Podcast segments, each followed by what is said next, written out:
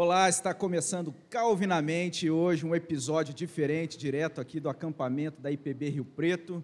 É um momento assim marcante, uma pelo fato da gente começar o episódio e, e gravar esse episódio aqui da chácara da nossa igreja, algo inédito, mas esperamos que seja o primeiro de muitos. E outro motivo é pela presença aqui do seminarista Francisco, né, aguardado né, para participar com a gente. É muito e, a, aguardado. E, e, assim, a agenda do homem é, é difícil, né? É então a gente conseguiu ali, né, em meio a, a- a todos os compromissos, Muitas viagens. a gente conseguiu a presença dele É, muitas aqui viagens, no né, acampamento. Como é que tá, Francisco? Tudo bem? Antes de passar a palavra para você, que eu sei que você vai já reclamar do pão de queijo, que tá diferente, que estão, né, tão, Tá tão- calor. É, a gente vai ali passar a palavra para o Felipe, que eu acredito que esteja aí, ó, muito feliz, né, de estar aqui na chácara. Ah, para mim é- é um momento assim histórico mesmo, né? Do podcast, até pro, pro meu estúdio lá, você vê que a gente sempre gravou dentro de estúdio. Pouquíssimas vezes a gente gravou fora, mas sempre com uma estrutura de mesa. Eu sempre quis gravar alguma coisa assim, nesse formato de cadeira, de, de roda, né? Para a gente debater e conversar. E essa oportunidade que a gente está tendo aqui hoje, ela é única, né? Ainda mais com o Francisco aqui, seminarista, que está fora mesmo da nossa igreja e traz bastante é, é, o que ele está vivendo hoje, né? Então, para nós é muito importante, para a nossa igreja também, conhecer um pouco mais da vida do seminarista. Junto com a gente hoje aqui, nada mais, nada menos que tio Doug, o, grande Douglas, Douglas. que já é de casa, né?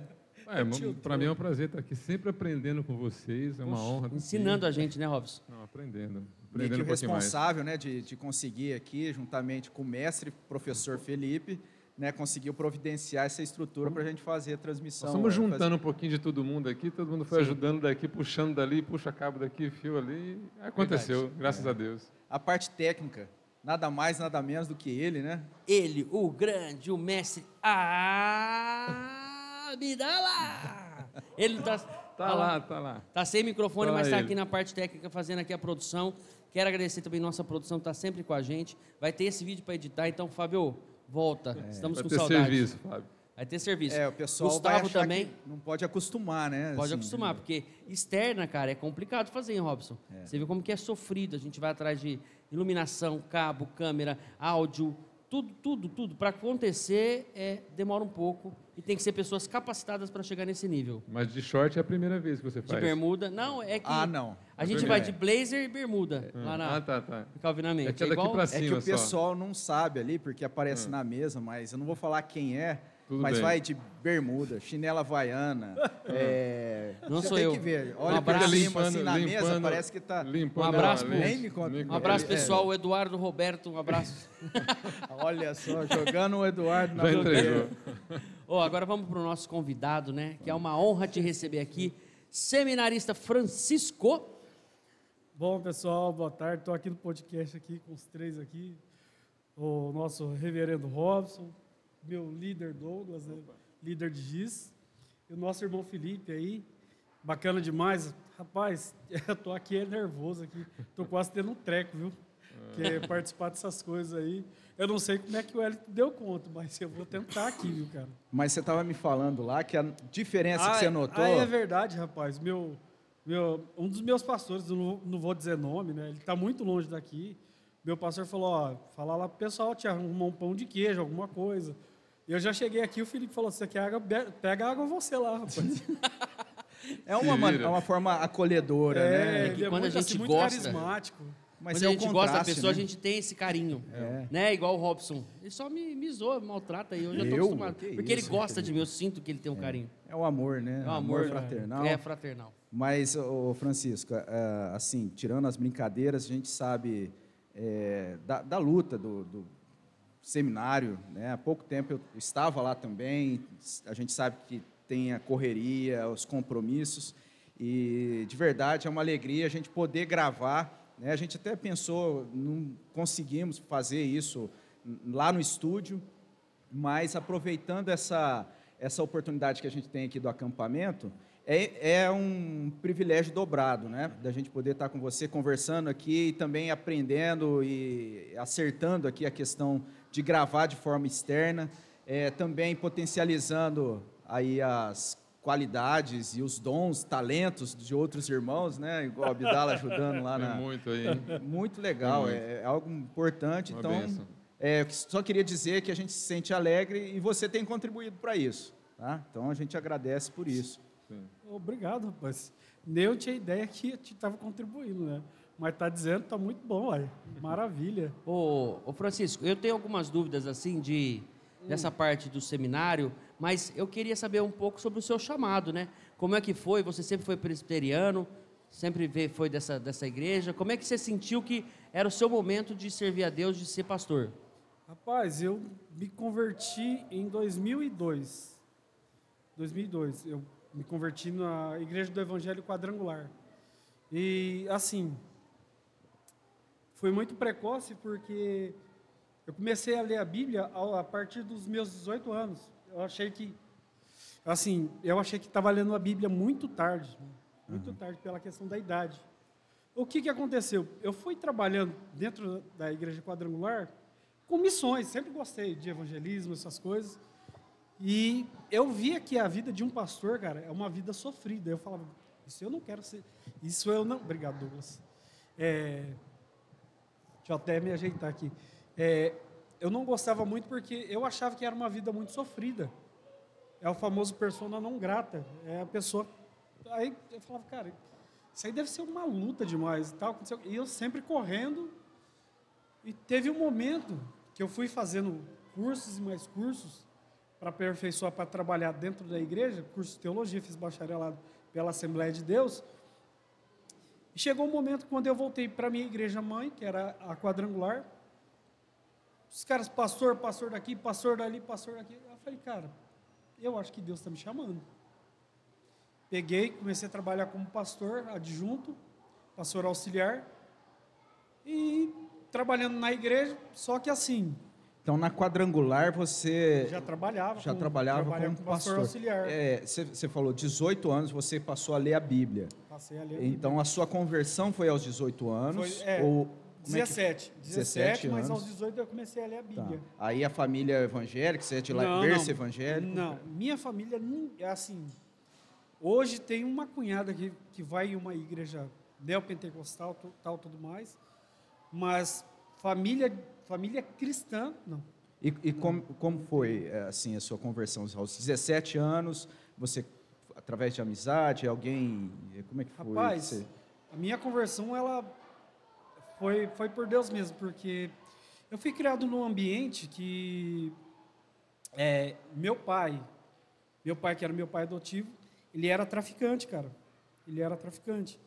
E minha mãe era, ela era alcoólatra. Ela era assim de beber, assim de passar vergonha no bar, tal, tudo mais.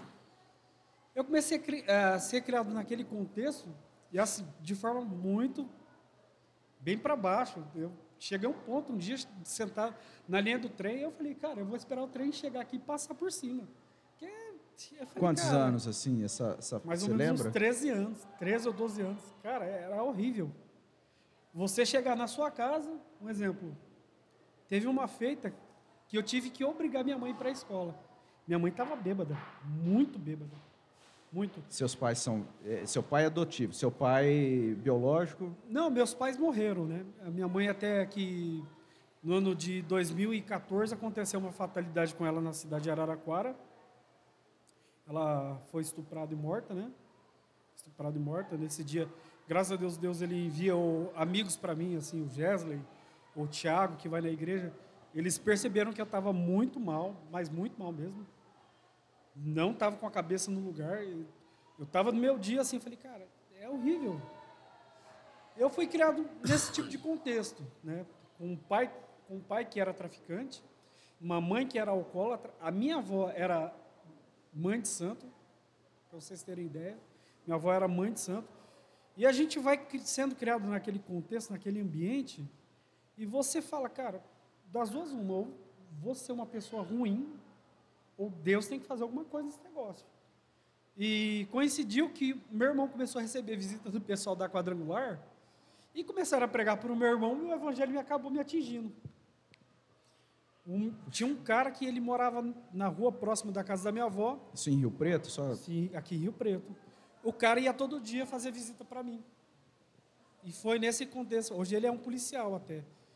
E acabei adentrando dentro da igreja quadrangular. O Gesley e a família dele sempre foram da quadrangular. Vocês conheceram, então, o Gesley que está assistindo aqui no, nos bastidores, né? Tá ali. É, hoje a gente tem esse. Gesley, depois ele. Um abraço pro Gesley. Mas a, a Ellen já podcast, Você vem participou. aparecer aqui só falar um oi, pessoal, aqui ao vivo, tá bom, Gesley?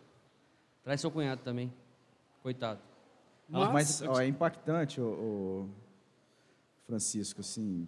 Eu Não sei, eu, você ia perguntar algum. Eu, eu, eu vou ser sincero, eu, eu tô chocado.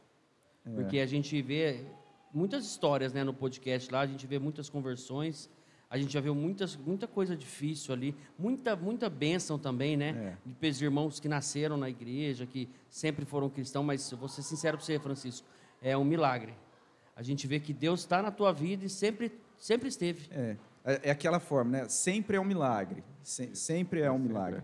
Porque, naturalmente, o homem não, tem Não, disposição para você- aceitar o evangelho. É Mas. Não, mas quando a gente tinha- se impacta com, com, uma, com uma história dessa, assim, com um testemunho desse, realmente é algo impactante, né? É, eu estava até falando para os meninos aqui, eu tenho um primo meu que ele está preso. Eu falei, olha, ele sair da cadeia, eu não, não sei o que vai acontecer, porque eu, eu olho para mim, às vezes a gente vai conversar com...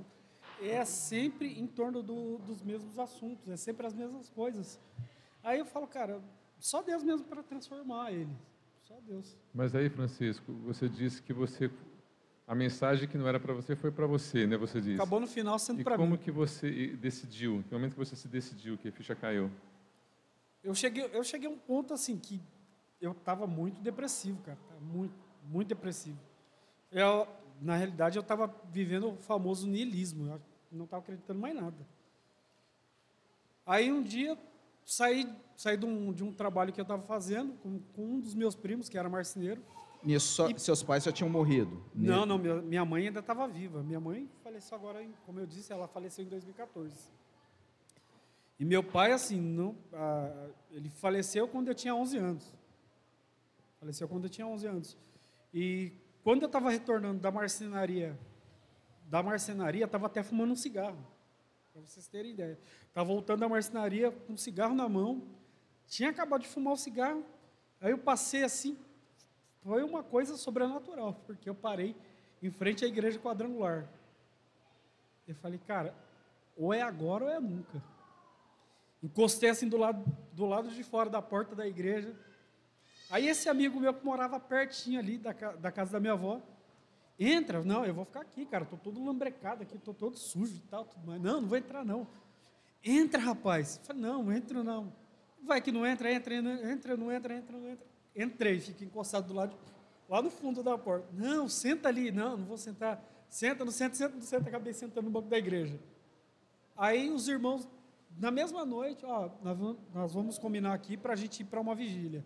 Você quer ir? Eu falei, o que, que é isso, vigília? Que negócio é esse de vigília? Ah, a gente é um grupo de irmãos, a gente se reúne e a gente vai orar à noite. Você quer ir? Falei, vou, cara. O. Gesley estava esse dia ou não? Ah, o Gesley, ele era adolescente, é, Você já caiu numa vigília. pré-adolescente. Logo É. de cara caiu numa de vigília. visitante da igreja, você Ah, foi para o culto, do culto para a vigília. Aí começou com tudo já. A vigília, cara. E assim, foi engraçado que depois disso que eu me converti dentro da quadrangular, todo mundo que ia em casa me chamava de irmão. Aí minha mãe pegou e falou assim: meu filho, eu não tenho tanto filho assim, não. Todo mundo que passa aqui é irmão, irmão. Eu falei, não, mãe, isso aqui é uma forma carinhosa que a gente chama um ou outro, a gente chama de irmão. Como a gente é salvo, a gente é salvo por Cristo, a gente passa a se chamar de irmão. Não, vamos parar com esse negócio de ficar te chamando de irmão na minha frente, que eu tem uns caras grandão que aparecem aqui. Irmão, o quê? Eu não sou tão antigo assim, não, cara. Foi a coisa mais engraçada. É engraçado, assim, a gente. Mas é isso, assim, você falando da realidade que você é, viveu ali na, na infância, adolescência, e a gente vê essa graça né, te alcançando ali na igreja, trazendo para a igreja. É, aí o Douglas havia perguntado, né, com relação. O Douglas não, acho que foi o Felipe, com relação ao seminário. E aí, lá na igreja, depois você foi se aprofundando, é, fazendo Isso. ali os cursos para obreiro. Isso. E uma característica que a gente sempre, assim, desde quando você, você começou, a gente vai chegar lá, né, para falar quando você chegou na nossa igreja, mas desde que você chegou é, é isso, assim, a gente sempre percebe que você está lá pesquisando alguma coisa, conhecendo, como é que isso surgiu também nesse, é, nessa demanda de, de ter que, é, sei lá, pregar lá na, na igreja quadrangular, ou dar algum estudo, como é que... O que, que aconteceu?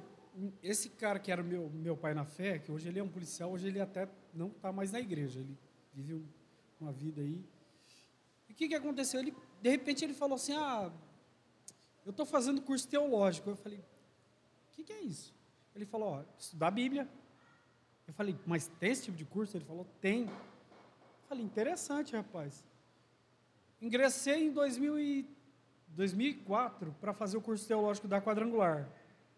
Você estava com quantos anos? estava com 19 anos. Aí você falou que antes disso você tinha dificuldade, questão de escola, como é que na, é, foi tranquilo para fazer os cursos assim? Como é que... Não, não, é, curso dentro, dentro do contexto pentecostal ele é mais tranquilo. Não é tão puxado como no contexto do seminário. Não é tão puxado. E do- quando eu cheguei em 2004, eu fui fazer o curso da quadrangular. Chegou assim, eu falei, ah, cara, quer saber do negócio? Não vou terminar. Eu tranquei o curso. Aí nisso eu virei, aí nisso eu tinha, tinha saído da quadrangular, fui para a Assembleia de Deus e falei, cara, eu preciso me aperfeiçoar. Fui fazer curso básico, fiz o curso médio, depois fui fazer o bacharelado em teologia pela Assembleia de Deus. Terminei o curso, estou trabalhando como obreiro dentro da quadrangular e o mesmo sermão que você vai ser próspero e tal, tudo mais, aquilo já tava aquela novela repetitiva. Eu falei, cara, isso aí para mim não está dando não. Eu falei, não, não dá para mim. Eu falei, olha, aí o Gesley do nada, o Gesley me mandou mensagem no WhatsApp. Francisco, conheci uma igreja muito boa aqui, não sei o quê. Falei, cara, eu falei, ou essa igreja ou não é mais nenhuma. Peguei, cara, falei, tá, onde é essa igreja? Fica ali, tal, no centro da cidade, tal, não sei o quê. Você quer ir lá fazer uma visita? Fui fazer uma visita. A primeira, eu lembro até hoje, quem estava pregando nesse dia era o Gilmar, o presbítero Gilmar. Ele colocou um vídeo. Aí o pastor Bisael chegou. Ô, Francisco, você me perdoa. Aqui não é costume aqui colocar. Ele é, ele é novo, é a primeira vez que ele está pregando. E tal, tudo mais. Eu falei, não, tudo bem. Foi num sermão, assim? Num, num- Foi num um sermão, culto? foi um sermão do jeito dele, né? Foi um sermão assim que eu achei legal, bacana. Mas aí eu, eu tinha voltado no outro domingo. O pastor Bisael estava pregando expositivamente em cima de Joel. Aí eu fiz a pergunta do americano, né? What? Que isso, cara? Que negócio é esse? Eu fiz isso também. Dou- doutrina, eu falei, rapaz, era isso que eu sempre acreditei. Nossa, olha, e falando sobre o gafanhoto, que é a, é a disciplina de Deus para Israel, é isso mesmo. Eu falei, rapaz, é Bíblia. Era isso que eu queria. Mesmo depois de você ter feito o Mesmo curso depois, lá de, de teologia, Mesmo depois, é, você teve esse impacto ao, ao chegar lá na igreja é, e ver e participar ali de um culto que a Bíblia estava sendo pregada de forma é, expositiva. Você pode pegar qualquer, qualquer pessoa que ela é pentecostal, de anos, você coloca ela dentro de uma igreja reformada, séria, para ouvir um sermão, ela vai falar, eu estou vendo Bíblia pela primeira vez. É verdade. Ela vai falar isso para você. Não é, ah, não é desmerecendo o pessoal da igreja pentecostal. Nada disso. Eu falo por mim que eu fui 14 anos pentecostal. Eu- só para não, não, não perder aqui a brincadeira, mas é assim, todo mundo chega, todo mundo não, muitas pessoas têm chegado de igreja pentecostal e aí vão falar assim, não, porque eu assisti um vídeo do Hernandes, porque eu assisti um vídeo do Augusto Nicodemos, e você falou que chegou na nossa igreja por causa do Gesley, né? Então tá tudo ali, né? Olha o peso. Você tá vendo só, É rapaz, igual. como é eu que queria, eu queria é que é saber onde é que a né? Kaline entrou na sua história. A minha história com a dona Onde ela, onde ela entrou aí? a minha, minha história com a dona Kaline, cara, Isso. eu tô lá no Facebook lá. Não vai se emocionar, hein, que ela tá olhando aqui, oi, Kaline. Pô, Ela rapidinho. tá plateia. Antes de ir pro assunto Kaline, eu acho que nem no podcast que a esposa do Jesse foi, a gente falou tanto dele. Hã? Um abraço pro Géser aí, tá aqui É. ao vivo esse rapaz. Não, o Gesley foi uma É que pessoa... ele tá de É uma frente benção, aqui, né? né? Então fica Ele é uma mais... benção, né? É. E o cunhado do lado lá, ó, protegido? Ô, rapaz, o Brunão ali é... O cara é a segurança, né? É o nosso, é o nosso calvineto. Calvinete. Escuta todos. Então, Vamos lá. então Agora mas vamos a. Dona- a Dona Kaline. Kaline foi um negócio muito assim... Foi outro, foi outro, Outro milagre. Outro milagre, cara. Bota milagre nisso, hein? Aí o que, que aconteceu? Eu tô lá no Facebook, lá, fuçando lá, vendo publicação. Aí eu vi a foto dela, eu falei, cara, eu vou adicionar essa moça aí, vamos ver o que, que vai dar. Fui, puxei assunto com ela. Puxa um pouco. Isso. Fui, fui, puxei assunto com ela, ela respondeu. Eu falei, cara, isso é um milagre mesmo. Eu Falei, ela respondeu, é um baita de um milagre e tal, não sei o quê. E a gente foi conversando, foi conversando, eu falei, e aí, você topa namorar comigo de longe? Ela falou, topo. Eu falei, cara, eu pensando comigo, eu falei, cara, essa mulher, ela é muito doida, ela tem muita fé, cara. Eu Tem acho muito- Ela, ela é de outra cidade? Dá o contexto para o nós. Ela é de Francis- outra cidade? Ela é do morava onde? Nordeste, do né? Nordeste, Nordeste. Rio Grande do Norte. Rio Grande do Norte. E, e, assim, eu tô sentindo o Francisco tenso aqui, porque ele deve estar tá, aqui. Eu não posso dar muito detalhe também, Sim. né? Não quero É, deixar... não Não, comprometa. cara. Não, ela, ela gosta que eu dou detalhes. Eu não gosto de dar detalhes. Ela A gosta que mulher eu dou gosta de detalhes. detalhes, eu sei disso. Ela, todas as Ah. vezes que a gente vai contar, vai contar a história, eu começo a pular a etapa, ela fala assim, ó, não, não. pode, não pode. Ela para, ela fala assim, não, conta desde o início. Ela fala, eu Então, falo, aí vocês com- começaram a relacionar pela começamos a conversar. Assim que eu tinha entrado dentro da igreja presbiteriana. Não, Conversando com 2004, depois, 2004. ela... Não, em 2016. 2016. 2016. Comecei a conversar com ela e tal, tudo mais. Dia 26 de novembro ela aceitou namorar comigo. Dia 26 de novembro. Olha de só, o 2016. cara é bom, hein? De, Ele sabe as de datas data, hein? Sei, Muito cara. bom. Sei. Aí a gente foi, conversou. Aí ela falou assim: Olha, eu vou sair daqui para ir para Rio Preto para te conhecer. Você quer? Eu falei: Não, se for para vir, tem que vir para casar. Aí ela falou: Não, eu aceito. Eu falei: Meu Deus, cara. Eu falei: Cara, eu não sei se eu sou doido ou ela é mais doida que eu. Aí ela Mas falou: você "Não." queria casar? Você falou, não, se eu ela vai queria vir... casar, eu tava com 32 anos, né? Tava com Já, 32 já, anos. já estava orando por uma esposa. Tava, já. já. Então, quando Já vocês começaram a conversar, quanto tempo ficaram? Quatro Com- meses conversando. Quatro meses. Quatro meses conversando.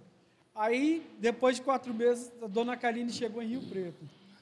A hora que eu vi que ela desceu do ônibus, eu falei, meu Deus, Ela veio. cara, essa mulher, ela não, não bate bem, cara. Não bate. Mas não, cara, ela chegou, Olha o juízo que ele fez de você, Kaline. Ela Não chegou. bate bem. ela chegou assim, eu falei, tá, vamos casar, né? Vamos casar. É- E graças a Deus, assim, É que ela- ele falar não bate bem, mas força de expressão, Força né? de Porque, expressão. na verdade, é- é- eu penso assim, Não. nesse contexto todo, deve ter sido aquela luta É mesmo de história, oração, de é. saber assim, poxa, é Deus que está Não, né? claro, que tá não, isso aí é óbvio, eu falo, eu falo na brincadeira, mas ela chegou, ela causou uma revolução espiritual na minha vida. Porque eu não, assim, eu não conseguia ter muito contato com os meus irmãos por questões pessoais, né? E ela chegou, ela começou a me dar aula, assim, uma aula de sabedoria bíblica, Mas a, a Kaline já era cristã. já era cristã, ela chegou assim, ela É começou a Deus, é Deus mandando. a transformar coisas em mim. Gente, pra vocês terem noção, eu dormia de calça, cara. eu dormia de calça. Ela falava assim: esse rapaz, ele é muito pentecostal. Dormia gente- de calça Ô, depois de ô, casado, Francisco, cara. a gente tinha falado disso agora há pouco, né? A gente ia falar disso porque, cara, isso no pentecostal é muito Você forte. estava ensaiando o podcast, então? Tava. Não, mas a que gente nem tocou nesse assunto, eu nem sabia disso da vida dele. E aí, no meio pentecostal, algumas igrejas, eles falam que se você não dorme de roupa, por exemplo, de camiseta e de calça, né, mas pelo menos uma bermuda, alguma coisa, Deus não te visita à noite. Então eu falei, meu Deus, nunca vou ser visitado, porque eu sou calorento. E aí, como é que faz? Aí a gente conversou disso lá fora, e agora você vem falar para mim que você era o cara da calça. Não, cara, eu era, eu era, eu era um Francisco, eu era um Francisco reformado calça quadrada. Eu era um reformado, é quase isso aí. Eu era um reformado, cara, com características ainda pentecostais. E ela Pegou, chega... pegou a chave? Pegou. Francisco, Francisco Esponja, né? É, Isso. Francisco pode. Por causa da barba, tá quadrada? Virou a chave, pegou o Peguei- código? Peguei o código. Um Então, abraço, assim, Pablo Marçal. Então, assim, ela, che ela chegou, ela causou muitas revoluções, assim.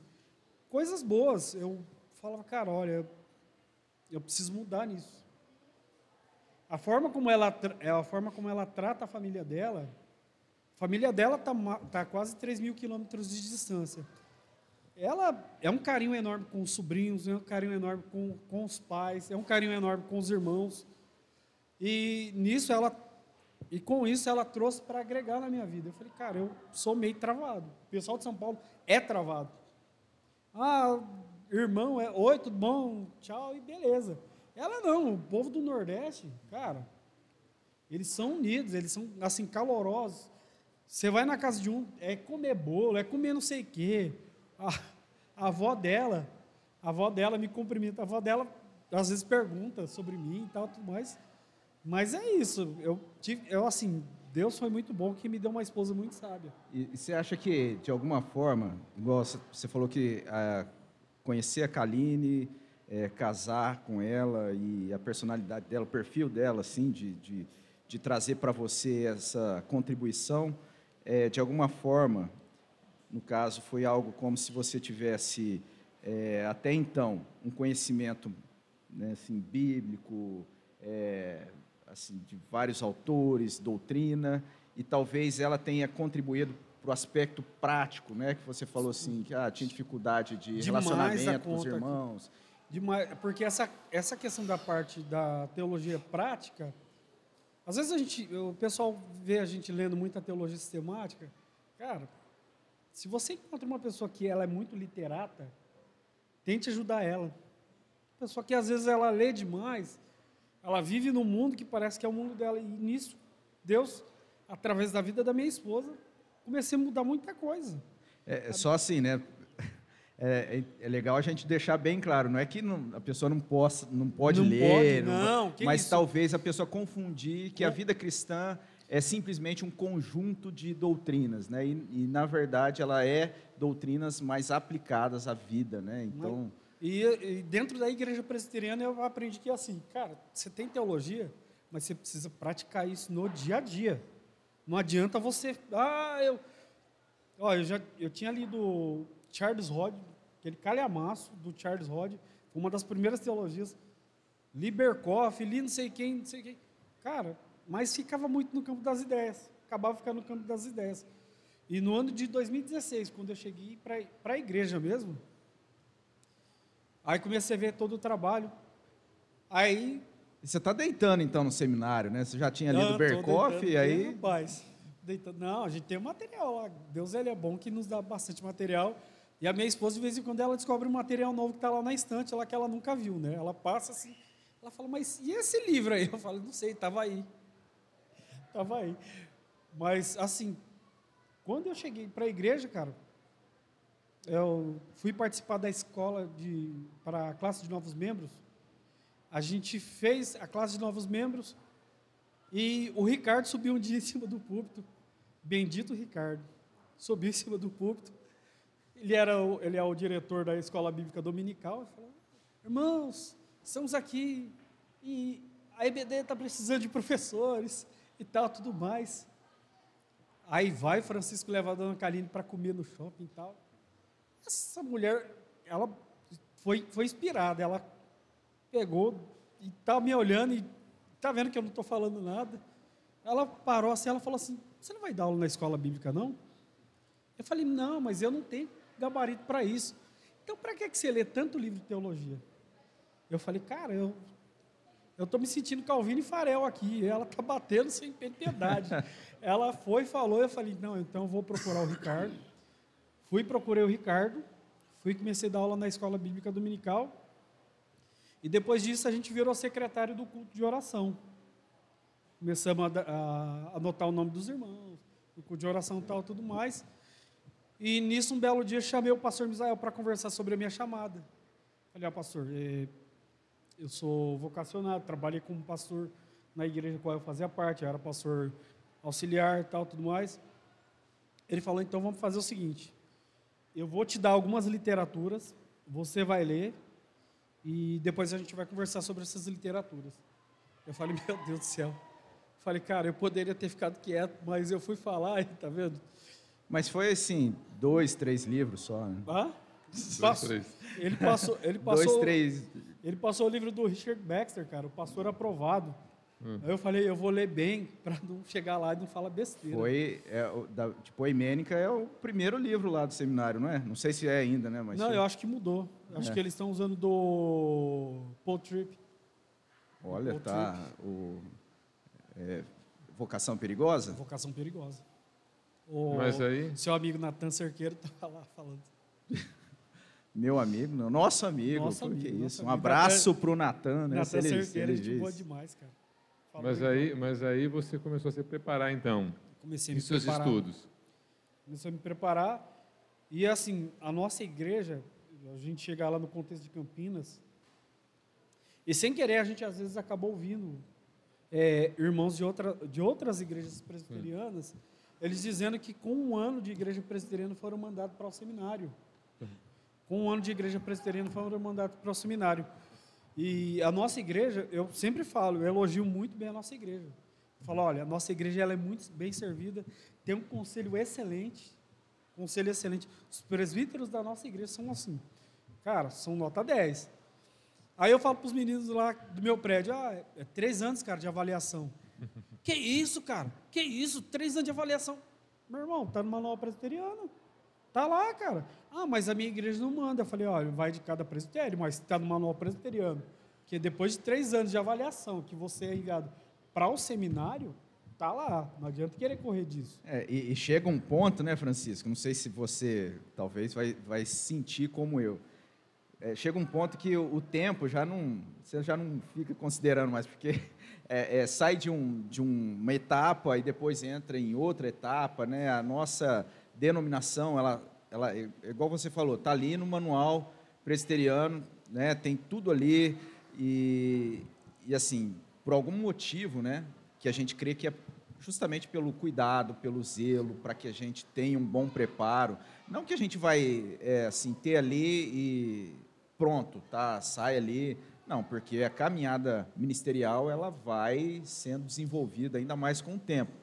Mas minimamente, né, a gente percebe que de alguma forma esse tempo, né, que vai ali de avaliação, é, de contato, depois do seminário, depois sai do seminário, vai para a licenciatura, tudo isso é válido, né? Isso Válido, faz ali, vai válido. forjando o Mas ministério. até gente. nesse preparo teu, você começou a, a trabalhar com o GIS também, né? Comecei a trabalhar com giz, cara. E assim, a pessoa- é, duas pessoas que marcaram muito. Primeiro é você, né? Não, minto, perdão. Não, ele A não primeira- marcou? a Ele ele não, mais a primeira, ele. Não, a Você primeira- falou isso? A primeira, a primeira pessoa que marcou mesmo assim foi que eu vi que o cara ama a obra de Deus demais, é o Rogério Cruz. Sim. Cara, eu, eu falo para qualquer pessoa, eu falo, sempre às vezes quando a gente, quando quando estamos lá no, no- lá no seminário, conversando com o pessoal, eu falo, olha, tem um irmão na, na minha igreja que, o cara, ele ama a obra de Deus. Ele é um cara assim que você, se você conversa com ele, o cara demonstra um, um fervor pela obra de Deus que eu, eu assim, eu falo, cara, eu, se eu tivesse 10% que ele tem aí de- desse amor, assim, desse amor constante, eu estaria muito feliz. Não que a gente não ame a obra de Deus, mas você conversa com ele, é uma pessoa que você fala, cara, muito crente. E a segunda pessoa que me marcou no giz foi o próprio Douglas. Eu, assim, fui no giz com o Douglas, com a minha esposa, e teve um dia que aconteceu um negócio com a minha moto. Teve uma enxurrada, cara, a chuva forte, a chuva verdade. tombou assim a moto. Lembrei. Rapaz, olha, a gente ia passar esse Essa episódio história sem moto. falar de moto, hein? É. Mas aí, Ô, ó, tá rapaz, vendo? eu é estava verdade. tentando lembrar. Tem propósito, Ele- né? Na questão de moto, né? é, Tem. eu estava Tem tentando lembrar essa questão, mas ele tinha moto e a, a enxurrada levou sua moto. Não, não, a Já enxurrada tombou a moto. É, tombou a moto. misturou é, água com gasolina. É. Nossa, cara. E para dar partida e não vai, não vai, não vai, não vai, não vai, não vai, não vai. Aí os irmãos falaram, não, fica tranquilo, a gente te leva embora para casa. Eu falei, tá bom, né, cara? Eu falei, olha, cara, meu Deus do A céu. moto que ficou lá na casa, né? luta. Você voltou É, Foi depois. na casa do, do Edgar. Do Edgar, Diego. é. É, essa é nova, né? Normalmente a gente tem história de moto, viagem de moto, É. é, tombo de moto, de moto. agora enxurrada de Não, mas ó, aí que é interessante. Aí que é interessante. A gente estava lá no GIS, né? Aí chovia, né? Você pensava, ah, ele não vai vir, né? aquela, aquela chuva, mas eles apareciam lá, quase com chuva. Eles eram com chuva mesmo, com chuva. Robson, é, só, só pontuando aí a questão do, do Rogério, né? Que o Francisco disse aí de- dele amar Cristo, amar Deus, né? Eu, eu aprendi uma coisa com o Rogério, a gente esteve junto numa conferência que a gente foi em Franco ano passado, e assim, o que eu percebi no Rogério foi um temor muito grande de Deus. né? Ele tem um amor por Deus, mas ele tem um temor, e esse temor da, da, da- de Deus, da ira de Deus e também do amor de Deus com, com o cristão, com os filhos, que impactou de uma forma que eu falei, cara, eu comecei a olhar com outros olhos é, essa parte de Deus, essa parte de como é servir a Deus, o porquê servir a Deus. Então o Rogério me, me explicou isso em uma noite ali a gente conversando, e eu, eu, eu vi esse temor dele, né, pelas coisas de Deus, esse cuidado que Deus tem por nada ser em vão e nada ser por acaso. É uma, né? uma seriedade, Então, né? Uma seriedade. muito uma seriedade. Então, isso aí me trouxe, sabe, um desenvolvimento espiritual muito grande naquele dia. E eu trouxe isso para mim. Então, toda vez que alguém fala do Rogério, que ele é uma pessoa que ama a Deus, que faz as coisas sempre pensando em Deus em primeiro lugar, eu, eu lembro do que a gente conversou e eu coloco em prática todas as vezes. Muito obrigado, interess- Rogério. é interessante esse aspecto de igreja, né? Porque você vê o Francisco ressaltando o impacto, né? Testemunho de alguém traz para a gente, né? Ele está lá se preparando no seminário, mas, no entanto, tem esse impacto de alguém, de um membro, né? Hoje, né, o, o Rogério também nesse processo, com vista ao, ao Sagrado Ministério, mas no convívio da igreja, como é bonito isso, né? A gente tem ali o sermão sendo pregado, a liderança, os pastores pregando, mas as pessoas, o convívio, a comunhão, também forjando, é, ensinando, né? impactando a vida, testemunhando, assim, trazendo também e- esse aspecto de, de mudança. E né? Assim, é, teve um momento que já tá nessa questão de você ser avaliado pelo conselho, que já assim, você chega um ponto e você fala, cara, eu tô cansado de ser avaliado. Eu cheguei e mandei mensagem para o pastor Robson, né, porque ele estava fazendo a licenciatura na igreja. Eu falei, Robson, preciso conversar com você, cara. O Robson, Não, Robson? É que Não, Não, ele falou de um jeito. Qual, é o Robson? licenciado É, Robson. só pode ser esse. Licenciado, outro. nosso, hoje que é o nosso pastor Robson. E falei, cara, preciso conversar com você. Ele falou, não, marca, vamos marcar. Você lembra Que- desse momento? Que aí a gente vai. Não, a gente vai conversar assim.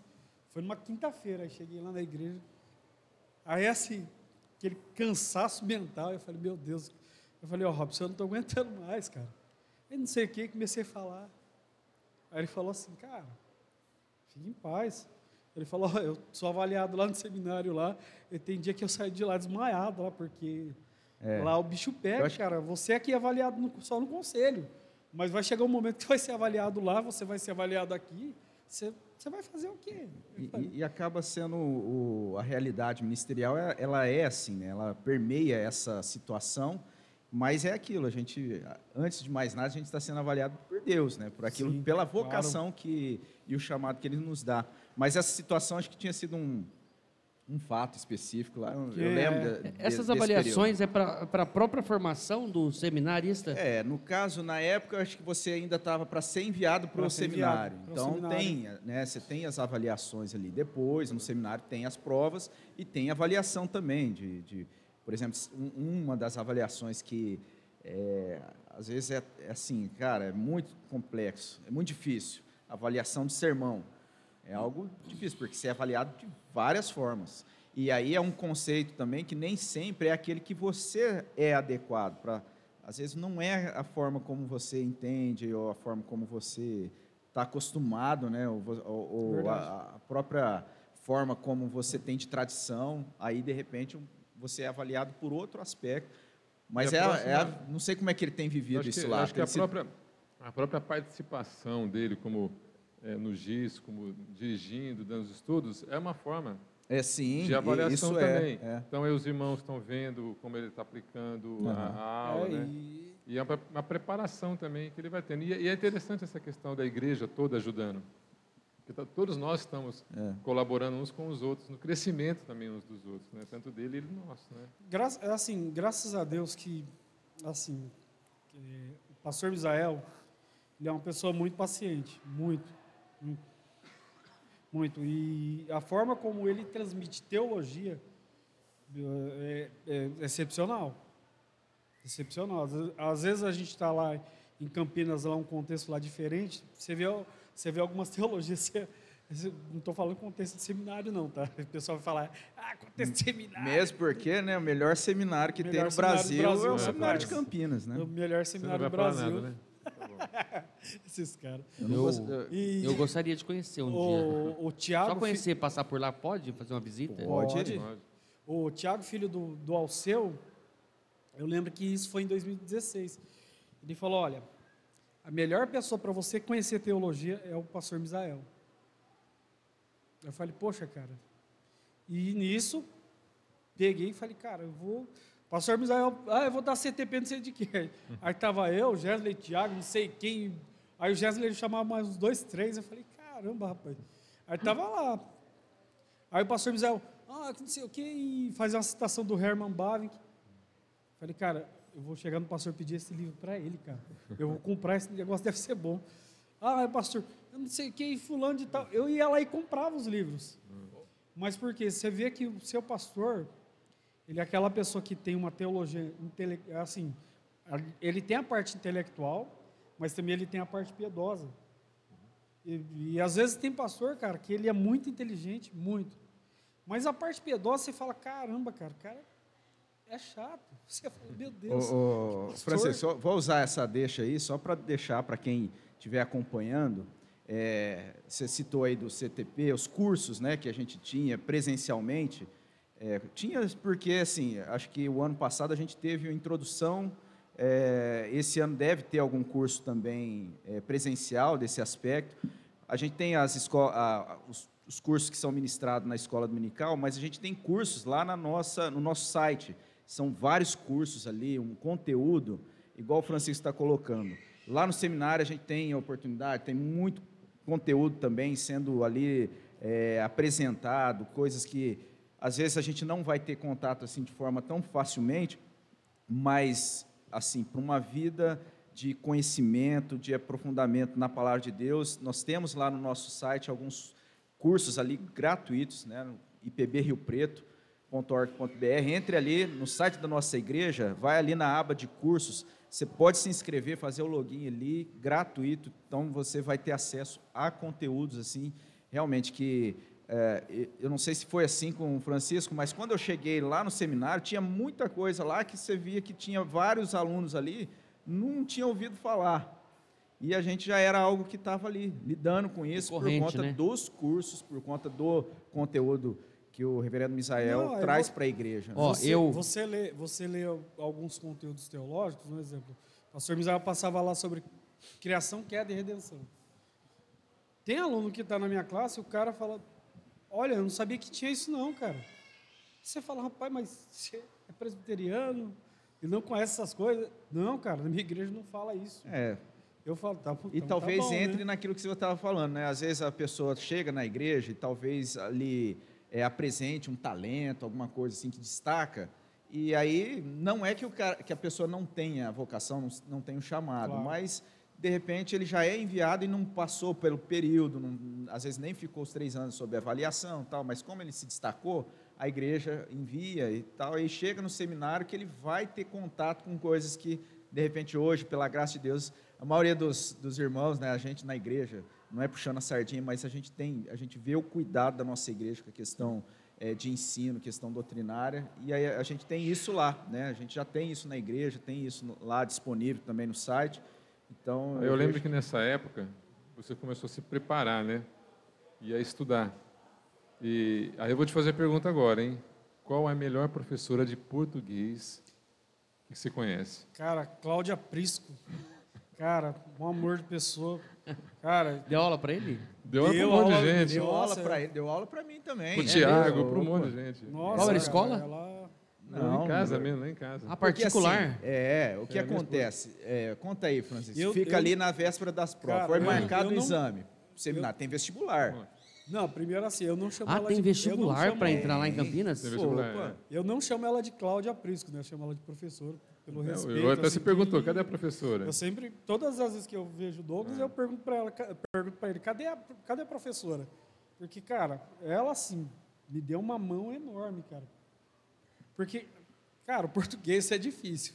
Vamos ser sinceros, nossa, nossa língua é muito difícil. Eu chego lá no contexto do seminário lá, primeiro ano, meu Deus, é conjugação, é advérbio, você tem que lembrar de tudo isso. Eu falo, "Ah, meu pai. Aí tem as exceções, né? Aí, assim, a, Clá- a professora Cláudia, cara, ela me ensinou muita coisa. Ela falou assim: olha, eu vou te passar algumas redações e você vai, escreve.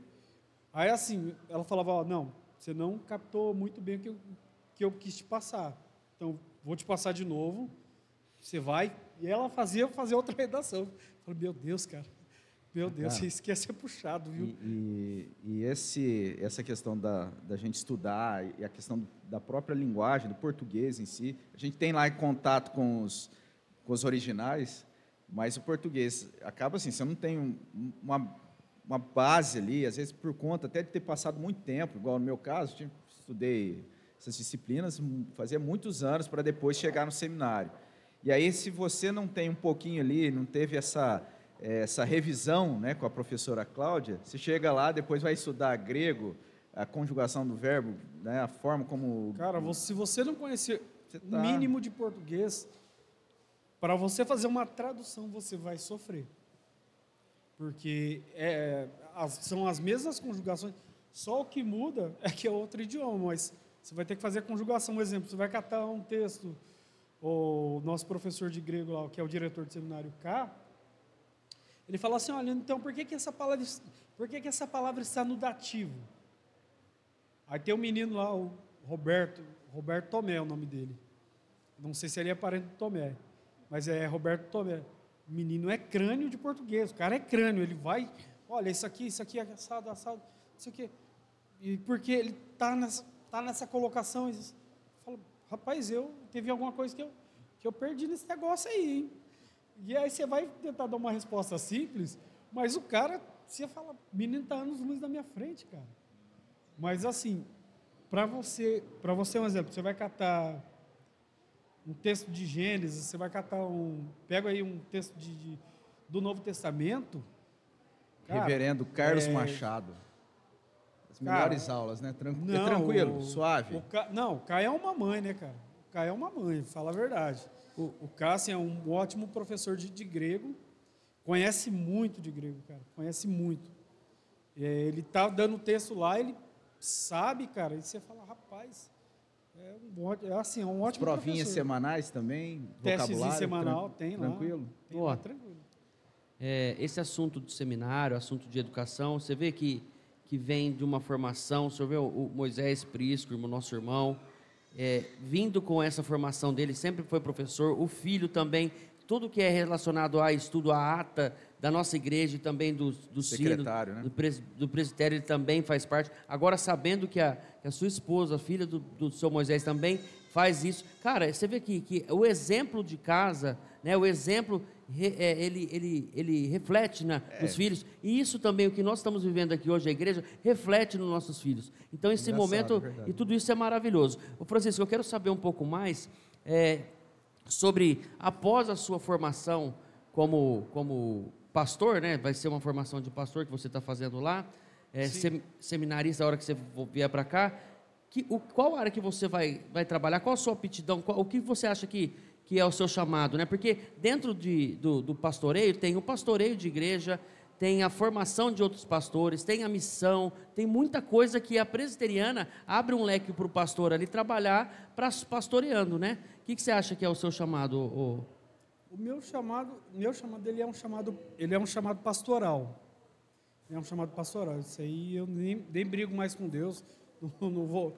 é, mas como diz a minha esposa, ela fala, olha, é, seu chamado é aquilo que Deus mandar você fazer. Se você for para ser um pastor, você vai ser um pastor. Se for para ser um missionário, você vai ser um missionário. É, porque assim, a gente fala, ah, eu vou ser um pastor e não sei o que, daqui a pouquinho o seu contexto muda. Você vai falar, não, eu quero. Aí daqui a pouco assim, não, você vai trabalhar nisso. Não, daqui a pouco Deus fala assim, não, você vai fazer aquilo que eu quero que você faça. Aí eu fico, a gente fica tentando traçar planos e projetos, os quais que você não sabe que Deus vai mudar lá na frente. Você Olha, fala, ah, eu, que- eu conheci o, o Alain, amigo do pastor Misael. Cara, o cara muito inteligente, não sei se você lembra do Alain. É, lá de Brasília, lá. Ele é descendente judeu e tal, tudo mais. O cara, excepcional. Só que assim, presbítero, cara. Você falava, rapaz, o cara conhece muito teologia e tal. Fez seminário e tal, tudo mais. Mas ele era um presbítero. Não foi, não foi chamado para ser um pastor, mas um presbítero. E um baita de um presbítero. Às vezes a gente fala assim, ah, eu vou ser um médico aqui, não sei o quê, não sei o quê. Eu vou ser engenheiro e... Mas mesmo na área ministerial, né? É, você perguntando, eu lembrei aqui do missionário é, Maurício Rolim, ele teve gravando com a gente um Sim, podcast e ele contando, você fala, poxa, é um pastor que estava servindo como missionário na África. Poxa, o perfil dele é um missionário, né? De repente a gente pensa engajado na questão assim mais de e ele trabalhou, teve um ministério na África, um ministério ali, né, abençoado. De repente, por uma situação, agora está num outro contexto totalmente diferente, é, com um ministério no Uruguai é, e agora também ali trabalhando em formação de pastores. Então, assim, realmente eu creio que, e nesse aspecto que eu vejo muito o, assim, uma característica do Seminário de Campinas, que é ministerial, formar pastor, é, pastor que trabalha ali ministerialmente como pastor. É claro que a capacitação ela precisa acontecer, o, o ministro ele precisa buscar sempre estar se desenvolvendo, crescendo, mas eu, eu, eu penso da mesma forma, Francisco, é, a gente tem que estar é, vivendo o ministério. A gente né? já você, falou sobre isso. Você gente... passa a amar a igreja, você passa a amar a obra do Senhor, você passa a amar o povo de Deus, é, pessoas quando você fala assim, olha, eu estou doente. O cara fala para você, irmão, eu estou orando por você. Cara, aquilo me arrebenta. Eu falo, cara, eu não, eu falo, não sei como é que eu agradeço a Deus por essa pessoa. A pessoa nem me viu, não me conhece. ontem aqui, estava eu e minha esposa, aí chegou uma irmã para ajudar a gente a limpar as mesas e cadeiras. Eu falei, cara, quem é essa irmã? Aí foi chegando outro, eu falei, quem é essa pessoa? Ô irmão, aí vai chegando um outro, falei, rapaz. Aí o pessoal chega e fala assim: você que é o famoso Francisco, seminarista Francisco? Não, eu falo, eu falo é, brinquei até com a minha esposa, falei assim: você está preparado para ser olhado assim, meio que tipo extraterrestre? Ela falou: por quê? O pessoal nunca viu a gente, vai, vai ver a gente lá, de onde esse povo veio? Francisco, eu confesso que eu não esperava essa resposta. É, por, pelo pouco que eu te conheço aqui, eu sei que você é um cara estudioso da literatura. Então eu, eu pensava que sua resposta seria: ah, eu vou para o lado acadêmico, né? Que eu quero ser professor de pastor. Eu pensei que seria isso, mas até um culto atrás, um, um pouco tempo atrás, a gente escutou que não, é, não são os nossos planos, né?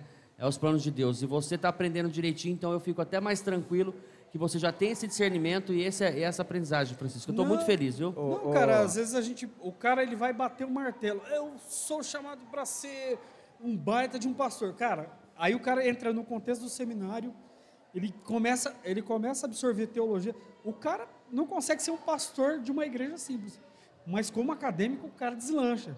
O cara vai embora, o cara é, você, você fala, cara, e esse é cara importante é um também, né? Também é importante. Sim. É, que nem você, você dirige o um podcast. O Thor dirige um podcast. Isso é uma vocação importantíssima hoje para a igreja. O Rafael, o Rafael que está ali cuidando ali, ele cuida da OMP. Cada pessoa que é colocada em um cargo ao qual Deus dirige ela para trabalhar, ela não pode dizer o seguinte, ah, só o cara que é pastor, ele tem uma importância. Não. Se Deus colocou você ali, é para você cuidar de pessoas. E o que você está falando você é responsável, porque vai chegar diante de Deus, você vai ter que responder. Nós vamos ter que responder. O Douglas, eu dou graças a Deus que ele é o nosso líder de giz. Eu não sei se eu conseguiria ser líder de giz, mas ele dá conta de fazer isso. Deus me chamou para um, um ministério. Deus chamou o pastor Robson para um ministério. Deus chamou o pastor Misael para um ministério. Mas acaba no final, não é, não é a gente que bate o martelo. Acaba no final, Deus te insere naquele contexto e você fala, Amém, Deus. É, é isso. Falando do Douglas, o Douglas acho que é de todos os, os ministérios aqui, né, da igreja já. Ele sabe de tudo. Eu, eu, eu acho isso, é um cargo, porque o Douglas ele não tem aquela vaidade de ser da música, ou ser do, da transmissão, ou ser do giz. Ele quer formar pessoas. Você vê que a, a, o- a missão do Douglas é formar as pessoas. Eu acho isso maravilhoso. Eu gosto muito disso. Eu, eu sou teu fã. Maravilhoso, né?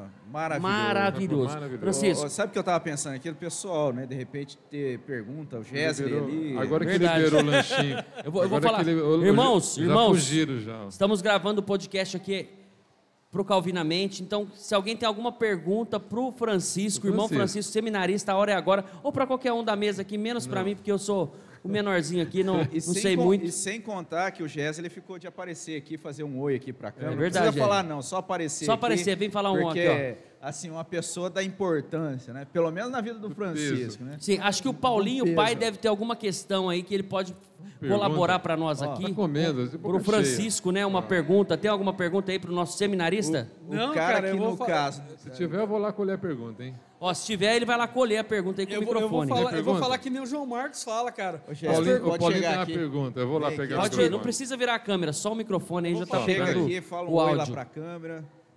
Aparece aí. Pode- pode vir aqui cara, também, ó. Para com isso aí, rapaz. Com a palavra, cara- o Paulinho.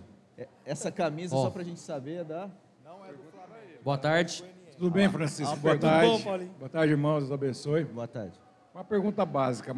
A maior dificuldade para sair de Rio Preto, para o seminário, se acostumou, está vivendo a mesma vida. Passa para a gente essa experiência de sair da tua casa para ir na casa do vizinho, sabendo que você vai voltar já já para tua casa. Rapaz, Muito boa pergunta, viu? Muito obrigado, Essa, Paulinho. boa- essa pergunta é Valeu. boa porque eu sei Obrigado, o quanto Paulinho. que ele está falando de Campinas. Eu rapaz sei. dia após dia eu conto o dia para me voltar para Rio Preto, viu, cara? Que Campinas é enorme. Campinas é muito grande, cara. Aí o pessoal fala, não, mas tua cidade é grande. Fala, não, é um grande que eu tô acostumado, não um grande que eu... é do, do outro. Não, cara, é assim, você passa a acostumar. Um exemplo, a minha esposa, ela conhece mais os bairros do que eu. Ela conhece mais os bairros do que eu. Cara, eu tô lá em Campinas, é do seminário para apartamento. É do seminário para apartamento para igreja. Você não tem outra realidade. Aí de vez em quando a gente vai lá para o shopping, vai dar uma volta. Mas aí minha esposa ela fala assim, ela olha para mim, nossa, você tem que dar um tempo com esse negócio de estudar e que dizer, não tem jeito, cara. Você estuda o tempo todo. Eu sempre amei livros. É. A partir dos meus 18 anos, comecei a amar livros. E, assim, tem dias que eu, eu sinceramente, eu extrapolo. Eu falo, cara, eu acho que eu tô... A Kaline concordou com você. Eu tô, eu tô extrapolando o negócio. Aí eu pego, pego assim do nada, eu falo para ela, ó, vamos sair. Aí a gente pega e sai. Vamos, vamos lá, come um Subway lá que ela sabe fazer lá, cara. Pessoal, minha esposa é bom para montar lanche, viu? Da Subway. Do Ela Subway. é muito, muito boa, Põe viu, esse, põe isso. assim. aquele. Umas dicas boas? Muito boa, cara. Ela coloca lá. Eu não gostava de Subway, não. Depois que ela começou a fazer, cara. Hum. Eu, eu não sei se tem mais pergunta, Tiago. Você está acompanhando? Pensou em que, que você alguma achou coisa? desse Tem alguma formato? Já gostou do dúvida aí? podcast Então, assim? Que- Sensacional. Olha lá. Ó. É. quer nesse formato de O acampamento. meu xará Robson tá ali. Não sei se ele tem alguma dúvida para fazer aqui. Pergunta, não? podcast, está tranquilo.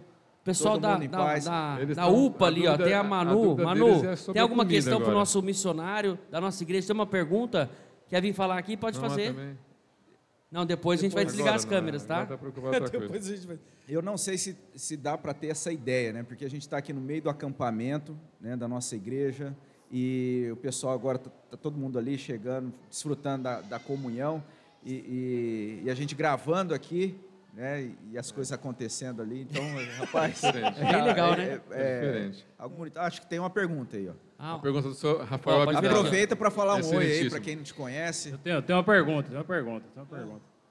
Eu, eu tenho, assim, é, eu gosto muito de falar, né? Não posso ver o microfone, a oportunidade. E, e eu também, assim, gosto muito de estudar, gosto da, da teologia. E eu não, eu, eu não, não acredito que eu tenha o chamado, assim, mas eu tenho muita curiosidade e vontade de cursar o, o curso. Uma, uma curiosidade que eu tenho, assim, tirando a parte vocês já apontaram da, lin- das- da linguística, né? Que, quais foram outras, vamos pôr assim, disciplinas desafiadoras? Assim? Acho que o Robson já passou pela experiência inteira e o Francisco até, até agora, né? O que, foi mais desafiador, assim, durante o curso? Olha, eu não sei o Robson, cara, mas para mim o curso mais desafiador foi o curso de psicologia. falo isso para todo mundo, falo, olha, é uma matéria densa, cara, você tem que ler, você tem que ler Rudolf Otto, não é uma linguagem fácil. Você tem que ler Feuerbach, também não é fácil. Ah, o pessoal, ah, Nietzsche, aquilo outro, não sei o quê. Eu fui, eu fui ler Nietzsche, alguns trechos de Nietzsche, cara. Nietzsche, não, perdão, de Freud, o Fruto de uma Ilusão, de Freud. Meu Deus, cara, eu falo, isso não é literatura.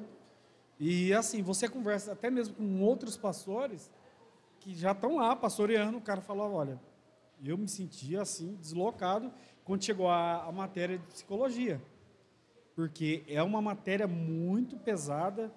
Eu acho que de todas as matérias, para mim, não sei com relação ao pastor Robson, mas para mim foi um pouco foi um pouco desafiador, É. sim. Talvez o choque que a gente tem ali é por conta do, do estilo né, de, de literatura, Pode daquele ser. conteúdo Pode que a ser, gente tem sim. que estudar, que realmente, às vezes, tu para e fala, não, parece que eu tô, entrei num túnel aqui, não estou entendendo nada, e aí você tem que ler, e não é só ler, a questão é que você precisa ler, fazer uma resenha daquilo, colocar aquilo que você assimilou e ser avaliado se realmente você, você conseguiu matar a charada, porque fica Posso mais ou falar? menos assim, algo assim, realmente muito. E aí você tem as linhas, né? Você vai estar lidando ali com algumas linhas dentro da psicologia, que às vezes é, algo, é muito novo, é muito diferente para a gente, né? Você é louco. Só Cê é de louco, pensar cê é nisso, não vai dar, não. É, mas realmente tem esse impacto, mas, sei lá, o grego, o hebraico, isso dá, para mim, foi um choque, assim. Ó, É, foi bem É porque, desafiador. assim, para mim, o grego e o, o- o hebraico, eu, eu gosto, cara. Eu, nós, principalmente o hebraico. Eu tenho lá a Bíblia hebraica, a Bíblia grega em casa. E depois que eu entrei no seminário é que eu passei a ler capítulo... Um exemplo, eu- hoje eu parei... Estou em Marcos, capítulo 10, na Bíblia, na Bíblia grega. No hebraico eu já estou em Gê- é, Gênesis, não, em Êxodo, Êxodo 21. Tipo, eu achei que era Gênesis 1, já Não, tô em... Êxodo 21, estou lá em... E assim, eu vou lendo, eu vou lendo, eu acompanhando um pouquinho com, com, a, com a gramática, é claro, aprendendo um pouquinho, porque, querendo ou não, você quer conhecer um pouco dessas línguas, você precisa ter uma boa gramática do lado. Ah, professores são excelentes, cara. Se tiver professor, melhor coisa do mundo. Se tiver o Logos, então... Logo, não, se tiver, o- tiver o logo, você é salvo, é salvo pela eternidade, né? É salvo pela eternidade. Mas também é um preço Isso muito dá bom, um né? outro, dá um outro episódio, né? A gente falar dessas ferramentas, porque a gente precisa estudar, não pode se acomodar em deixar de estudar, mas quando você tem as ferramentas, eh, isso acaba facilitando muito, né? Pro, Seu pra- pro xará, trabalho de exegese. Tem uma pergunta para o nosso Opa. seminarista. Bom, a pergunta é o seguinte: é, quando a gente vai para o seminário, é lógico, é, não é só por causa de gostar de teologia, mas pelo caso de um chamado. Agora a pergunta é essa: qual foi a maior dificuldade que você enfrentou e você pensou assim, será que realmente eu tenho chamado para isso? Independente de ser a, a matéria, disciplina, de seminário. Legal. Ó, antes do- Boa do pergunta. Francisco Só falando também que o responder. meu xará Robson aqui, ele já estudou no seminário também, né? Fez o curso de teologia Olha que legal. já. Ó, mas eu acho que quem pode também somar um pouco para nós aqui, o presbítero Alceu está aqui presente, também pode dar a volta aqui e colaborar com a gente pela questão de Esses missões. caras. né, Alceu? Vem, vem com pergunta difícil e ainda com- Missões. O- O que você indica para o nosso seminarista, se ele, né, nessa parte de, de pastoreio, você acha que ele seria um bom missionário? O que, que você acha? Uma pergunta mais específica. Pronto. Rapaz, um- um- e- o, Bom o dia, boa aqui- tarde, boa noite. O episódio é dinâmico, hein? Você já gostou? levantou um da, Bom da cadeira, dia, já boa sentou tarde, o boa Mas antes de você fazer, já vai ficar por aqui, nem vai sair mais. A pergunta do nosso irmão Robson. Olha, eu- acredito que todo vocacionado ele enfrenta dificuldade, todo. Sem exceção. O cara fala assim, "Ah, eu cheguei com 100% de convicção sendo um pastor. Balela. O cara não chega. Ele chega assim, ele entende que Deus o chamou e que, cara, a partir daquele momento, não, Deus me chamou, ok. Estou obedecendo a voz de Deus. Mas, se você falar assim, olha, eu cheguei a um status que eu compreendi que Deus me chamou para ser pastor. Isso não existe. São as pessoas que estão na comunidade de fé. Um exemplo, você vai trabalhar num GIS e alguém fala, olha, você tem, você tem um dom. Você começa a trabalhar com os irmãos. Você vai trabalhar numa escola bíblica dominical. Você começa a entender que você nasceu para servir. Você não, ah, eu, eu tenho que ser servido. Não, não existe isso. Um pastor, ele nasce para servir. Ele nasce para servir a comunidade de fé. Ele nasce para servir. Um exemplo, o cara não, é, não vai para o seminário, ele está no trabalho secular, ele tem que ir servindo. Mas teve um, um momento ali que você falou assim, não, Esse, mo- esse momento assim. específico ou não? Foram não, não, eu- vários. e- Não, cara, tem, tem alguns momentos que eu cheguei assim um pouco desanimado, mas assim, minha esposa, cara, ela orava muito. Minha esposa, ela falava assim, não. Aí tinha dia que ela chegava e falava, "Ó, você precisa ter paciência. Eu tenho um problema muito grande, eu sou- o cara que eu sou por antecedência. Ela chegou e falou para mim, falou, não, você precisa ter paciência. Olha, se Deus te chamou, você vai para o seminário.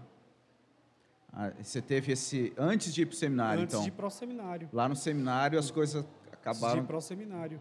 E assim, eu cheguei, cara, assim, Deus ele foi muito bom comigo porque assim, os presbíteros da igreja entenderam isso. Aham. Entenderam isso e me ajudaram muito. Eu não posso reclamar não, cara. Eu de fato não posso reclamar que o nosso presbítero está aqui. Brincadeira. Mas assim, graças a Deus assim, a no- é o que eu falo, eu falo para qualquer um, a nossa igreja é uma igreja muito bem servida. Porque se eu precisar de algum irmão para me aconselhar, eu sei que eu posso contar com algum irmão, um exemplo, seu Moisés. Cara, seu Moisés é alguém de experiência. Um irmão muito crente. Se Usar um exemplo de um presbítero para conversar. Tem o Rogério, tem o Rogério Sócio, tem o presbítero Alceu, tem o Henrique, cara. Tem assim, tem vários presbíteros. Então, assim, Deus ele é bom, cara, que ele conduz todas as coisas no momento certo, na hora certa. Eu, eu lembrei, assim, quando o Robson perguntou, eu, eu creio assim, a, a vocação, o chamado, ele acontece aquela, aquela, Sim. aquela angústia, não seria uma angústia, mas aquele incômodo contínuo, né, Sim. que é o chamado que de certa forma é irresistível para você estar de fato ali buscando, se dedicando e Deus vai confirmando isso, e como você falou, por meio da igreja, por meio do, daquilo que vai acontecendo, do contexto, e essas respostas elas vão se dando, mas de fato tem alguns momentos críticos assim, né? Alguns Tem. momentos. E eu me lembro de um de um desses assim, né? Lá no seminário, depois de uma aula de grego, e tinha um teste lá, daqueles testes lá, e, e o vocabulário era grande, eu não consegui ali completar, tem um tempo certo que você precisa fazer. E o reverendo Carlos Machado, ele é muito tranquilo, né? E aí ele fez uma expressão lá, meio brincando, aquilo lá entrou na minha, na minha mente, no meu psicológico, eu saí ali do seminário, assim, desapontado comigo mesmo e, e tal, cheguei em casa, mas é interessante, aí você tem a sensatez das esposas, né, que muitas vezes está ali, ó, trazendo um eixo, assim, ó, Deus está trabalhando na sua vida, no seu caráter, em tudo isso tal, você coloca, fala assim, realmente, né, Deus está tá usando disso e as coisas vão se confirmando pela graça de Deus. Viu, Robson? Isso que vocês estão comentando, eu posso falar experiência própria em casa, né? Que eh, o ministério pastoral, primeiro, ele é um chamado, né? Aham. Aquele que almeja o, O episcopado. episcopado, né? Excelente obra almeja. Então, é um chamado interno do Espírito Santo. Não é um pouquinho mais perto. Isso. É um chamado interno do Espírito Santo. E, e esse chamado é irresistível. É. E esse chamado ele é confirmado pela igreja. É um chamado do Espírito Santo e ele é confirmado pela igreja. No, meu- no caso, o, o Tiago, meu filho, que teve esse chamado do Espírito Santo, eu fiz de tudo para ele resistir a esse chamado. Eu até matriculei ele, já falei para vocês aqui, na faculdade de Direito, né, no curso de Direito, e fiz ele fazer um ano. Né? Até o momento que ele falou, pai, você não está entendendo, eu tenho um chamado, eu quero ir para o seminário. Né? Aí que eu fui entender que eu não, não adiantava eu brigar com o Espírito Santo. Então é um chamado irresistível e confirmado pela igreja. E quando o Espírito Santo fala, esse é meu escolhido para o ministério, ele vai. Ele por vai. mais que há essa resistência as coisas vão, vão caminhando de uma forma que elas vão se confirmando, né? E, Olha que, de fato, que é- oportunidade, né? O seu tá aqui, teve um seminarista em casa, né? Que oportunidade. Então você sabe tudo que o Francisco está passando, acompanhando na pele. Ele fez também o de Campinas? O Thiago fez o de Campinas? O Tiago fez em Campinas. Fez em Melhor Quanto seminário. tempo que é? Quatro anos. Quatro anos. É, ele fez quatro anos em Campinas, depois ele fez dois anos Mackenzie, né? A validação. Aí ele foi é, o mestrado, dois anos nos Estados Unidos, está concluindo agora, se Deus Doutorado. permitir, o doutorado agora em maio, né? Cinco anos.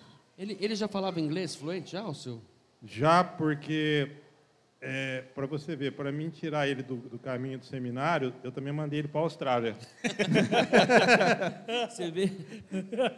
E ele ficou um ano na Austrália, né? Ele a- você vê, tudo é, é o o Espírito Santo já vai preparando, né? Todo, mesmo sem a gente saber, já vai conduzindo todas as coisas, né? Então ele aprendeu inglês e voltou, aí que eu matriculei ele na faculdade de Direito, aí ele fez o seminário. Então, é uma caminhada. Naturalmente, tava- Você- o plano estava dando certo, né? Para não ir para o seminário. Na verdade, estava contribuindo. Tava pra O que- pessoal estava é. ajudando. Você vê que não é os nossos planos mais uma vez, né? Sempre os planos de Deus. Mas e, e, e ver que é um chamado também porque ó, o senhor tem mais uma filha, né? E se fosse uma, uma situação de genética ou predisposição, imposição, né? de imposição, ela seria, por exemplo, uma missionária, estaria aí. Mas não, ela é empresária, trabalha com o esposo, tem uma vida praticamente normal, porque eu vejo um pastor hoje com uma vida anormal, porque para mim é, é um chamado, é uma coisa é, excepcional na vida da pessoa, ela ter esse chamado, ser escolhido por Deus para estar na frente dos irmãos e pastorear as pessoas, pastorear os irmãos. Então, para mim é, é, é uma loucura, né? A pessoa fala, nossa, você é pastor, eu tenho esse chamado. Então, para mim é, é, é, é muito é, é excepcional, é maravilhoso. Então, ao seu, a gente vê que não é forçado nada disso, é um chamado mesmo, né, o seu? É um chamado, é, é algo assim. A gente não consegue explicar, né? É, mas é pura ação do Espírito Santo. E o que ajuda muito também é a caminhada na igreja. Desde pequeno, ali na igreja, em contato com a palavra.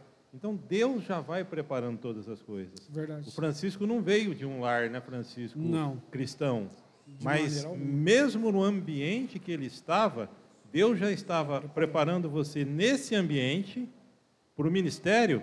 Quem sabe, os planos de Deus ninguém sabe, para você servir Ele dentro desse ambiente, desse contexto. E uma capacitação que ele passou das experiências, né? Ainda que triste, a gente foi impactado aqui, ele contou um pouco, mas de alguma forma isso contribui para ele também é, estar usando disso, né? De, todo- dessa história de vida, de toda a experiência, dessa bagagem, de alguma forma, para É, também na- operar na- na Nada acontece né? na nossa vida por acaso. Sim. Sempre tem um propósito. É. Embora a gente não entenda esse propósito no momento, né?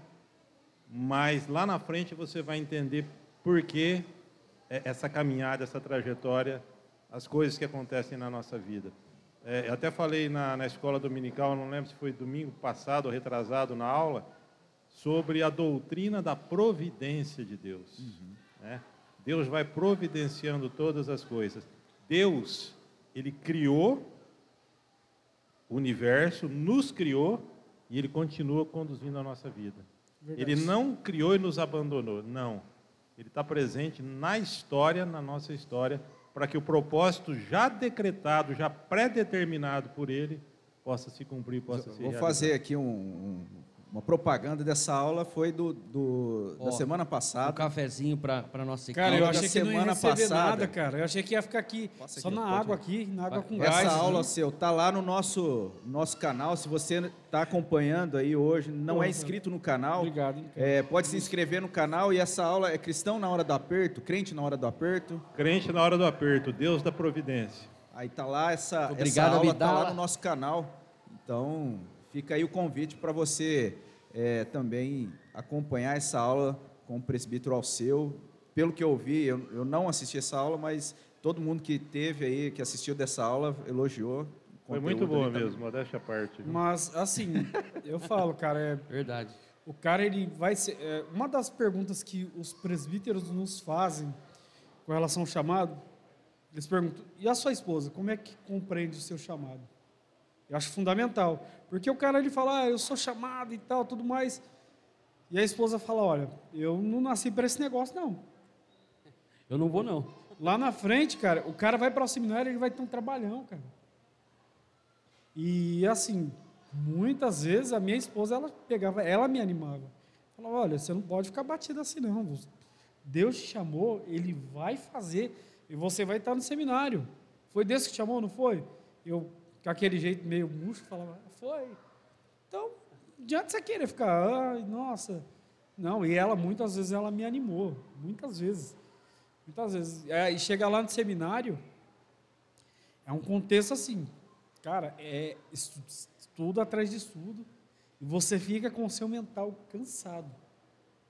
E a esposa vem, chega e fala, ó, bem, calma que vai dar tudo certo, Deus ele está conduzindo todas as coisas. Tem dia, não sei com o pastor Robson, mas tem dia que eu, chego, eu chegava no apartamento, eu chego no apartamento, cara, a cabeça tá pesada, você fala, cara, parece que é uma aula interminável. Oh, parece que é um looping. Tem. Mas tem um detalhe também, é, assim, não sei se você já, se você tem desfrutado disso. Eu, eu tinha, antes de eu ir, eu estava preparado para encontrar lá um ambiente bem hostil, muito acadêmico, é, e assim, sem esse desfrute de comunhão. E isso eu fui impactado, né, e fui assim, é, foi o contrário disso. Eu tive lá amizade, né, construí algumas amizades. É lógico que tem as divergências, né? Você está lá com pessoas que vêm de outras culturas, de outros contextos de igrejas, mas eu tive ali boas amizades, é, uma experiência assim, muito forte mesmo de conhecer outras pessoas, outros outros ministérios. E teve um, uma frase que o professor Nielsen trouxe ali em uma das aulas, porque tinha dia que realmente você ficava ali, assim, é muito conteúdo cansado. E, e aí ele falou o seguinte: ele falou assim, ó, não passe pelo seminário, mas deixe o seminário passar por você. É. E aí isso aí Olha. deu um sentido, assim, realmente, porque tudo que você está passando ali, por mais que os desafios, então tem, tem aspectos que realmente são complicados, tem situações difíceis, mas tem muita coisa que vai estar tá acontecendo, moldando e, e sendo necessário para depois você lidar com isso na igreja. Né? Então, às vezes, tem tanto, tanta disputa, crítica, né? às vezes a gente vê umas coisas assim, mas às vezes a pessoa ainda não entendeu que aquele tempo que ela está ali é algo importante que Deus está promovendo para que ela passe ali Verdade. e ela não ser ali, talvez aquele, sabe, aquela pessoa que fica criando problema, é, desafiando, porque tem disso, né? Às vezes alguma pessoa ali o problema, o negócio bate no dedinho dela ali, pronto, já vira. Não é isso, né? É aproveitar cada momento ali do seminário, crescer eu, eu, e, e Eu acho que essa frase pode ser usada também na igreja, porque essa passagem nossa pela vida que Deus nos deu essa oportunidade de estar aqui e viver esse momento de igreja, é isso que a gente tem que fazer. Eu acho que é, é muito bom isso. Essa frase é maravilhosa. Essa porque frase é boa. Não, não vamos passar pela igreja, deixa a igreja passar pela gente, deixa a igreja usar você e trabalhar é pelo que próximo. na igreja, eu vou só falar assim, na igreja isso, esse, entender isso talvez seja mais fácil, porque na igreja você está ali, você vai ficar na igreja, né? É essa a ideia que você tem de estar tá ali vivendo e ficando Mas, na igreja. No seminário, às vezes as pessoas pensam assim, eu vou chegar agora, é quatro anos vou embora. Então aqui, é aqui só. Oh, mas uma coisa e, que me choca então... é que vocês, por exemplo, pastores, vocês vão e já voltam com a cabeça de que talvez não vai ficar nessa igreja. Sim. Isso, isso é, me, isso, isso me deixa assim meio, meio assustado, preocupado, né? assustado. Eu falo, poxa, estamos aqui junto, estamos vivendo junto, é meu amigo. Eu escolhi esse amigo, não é igual a família que é seu irmão, mas é meu amigo. E aí ele vai deixar a gente é. e vai de boa. Mas é às vezes na filho. vida a gente isso tem me assusta um isso. conforto nesse aspecto, porque às vezes você está na tua vida achando que ah, vai ser sempre assim, pra vou estar tá assim. Né? De repente acontece uma situação e, Muda. É, eu é. tive muito isso na minha vida. Não, antes eu passei seminário. isso na pele, né, o senhor? Eu, eu vejo o, o, ministério pastoral. É, você está num, num, trabalho, você trabalha num banco, numa repartição, você tem um chefe, né? Uhum. Você tem a diretoria. A diretoria chega para você e fala assim: ó, você vai para Belo Horizonte. Você tem que ir, senão você perde o emprego. O, o chefe do pastor é o próprio Deus vivo. É. E ele que chamou, ele vai comissionar e vai falar: você vai para tal lugar. E ele já preparou esse local para que você chegue lá. É, é para a gente é meio estranho, porque a gente lida com tempo, com espaço, com cronos, né, cronômetro. Deus ele é atemporal. É. Ele já preparou todas as coisas e nós entramos na história. Então, o pastor, ele não fica onde ele quer. Paulo é um exemplo. Paulo queria ir para a Europa, não é isso? Aí um vento contrário levou ele para a Ásia, não é isso, Euroásia. Robson? Ele não queria ir para lá. Né? Então é Deus quem conduz todas as coisas. Eu não entendia. Eh, De repente o Tiago estava aqui, adotou as três crianças, falou, nossa, eu vou crescer com os meus netos, vou jogar bola. Aí ele foi para os Estados Unidos. Deus já tinha um propósito, e, e um irmão da igreja, quando eu fui nos Estados Unidos, o- no final do ano passado, nós ficamos 30 dias lá. É, ele dizendo assim: Nós estávamos orando para um pastor. E Deus enviou seu filho para cá para ser o nosso pastor. Ele foi um enviado de Deus em resposta à nossa oração. O que, que eu vou falar? É.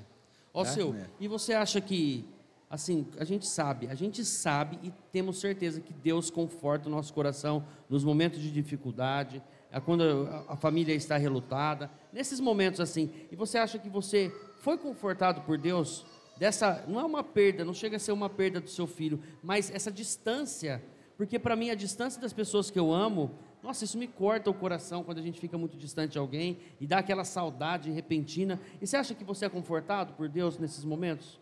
Sim, eu acho que sim. Principalmente agora, é claro que não substitui. Eu falo com os meus netos pelo menos três, quatro vezes por semana, né? E, e a minha neta Eloá, ontem, falando com ela, ela falou assim, vô, estou com saudade de você. E eu falei assim, ah, mas a gente está falando aqui. Ela falou, não, mas eu queria estar junto com você. Nessa hora, cara, você se desmonta. Corta o coração. Você desmonta. Mas o que nos conforta é que a gente vai estar junto, se Deus permitir, ou vai para lá, ou eles vêm para cá. Não é a mesma coisa você ter, você tem a sua filha junto com você. De repente ela fala, pai, vou daqui Ser a poucos missionária. oito anos vou estudar fora. Cara, é é, é tenso. Essa, É essa ruim, né? questão, essa questão de um, de um pastor ele ser enviado para um campo, para um local distante, que a gente está falando aqui, o que, que acontece? Porque às vezes algo que não está no nosso controle, a gente fica. Não está no nosso controle, a gente fica desesperado. Por quê? A gente tem, tem a tendência de ser controlador de tudo, até das coisas que nós vamos fazer. Não, olha, eu tenho, eu tenho meu dia cronometrado, tem não sei o quê. Só que quando Deus. Um exemplo, você pega o exemplo do próprio Jonas. Você vai para Nínive. O que, que ele foi fazer? Desceu no fundo do barco.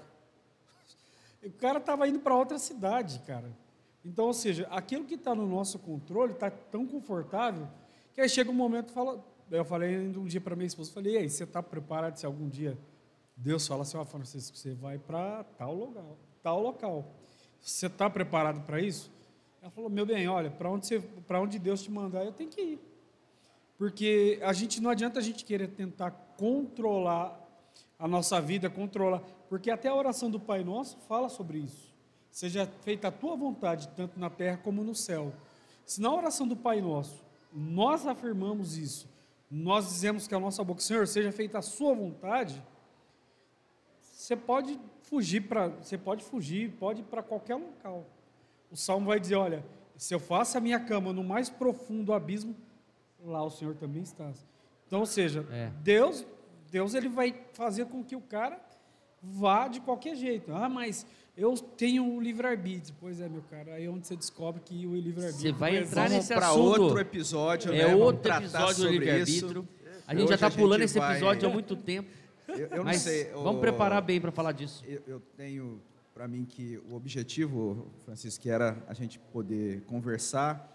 Você está ali trazendo a sua história, estando mais próximo da igreja de uma forma geral. Tem muitas pessoas que, este- que estão chegando, talvez eh, não te conhecem, né? E essa oportunidade, eu acho que esse objetivo a gente alcançou, né? Com esse momento aqui e fomos edificados com, em saber como Deus tem como Deus operou na sua vida e como Deus tem operado. O nosso desejo é que Deus continue abençoando você lá no seminário, que essa essa frase que o Niel deve ter falado também, professor Falou várias vezes lá, cara. Então, que você possa desfrutar disso, de experiência ali no seminário, para a glória de Deus ali, colocando isso na prática no seminário, ah, aliás, no ministério depois de sair do seminário.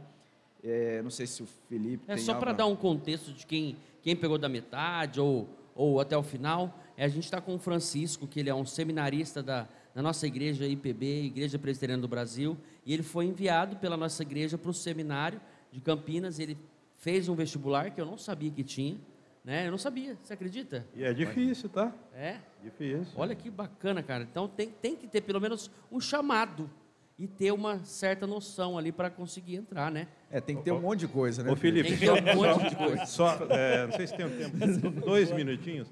Para o Francisco ir para o seminário, ele, primeiro ele se apresentou no conselho.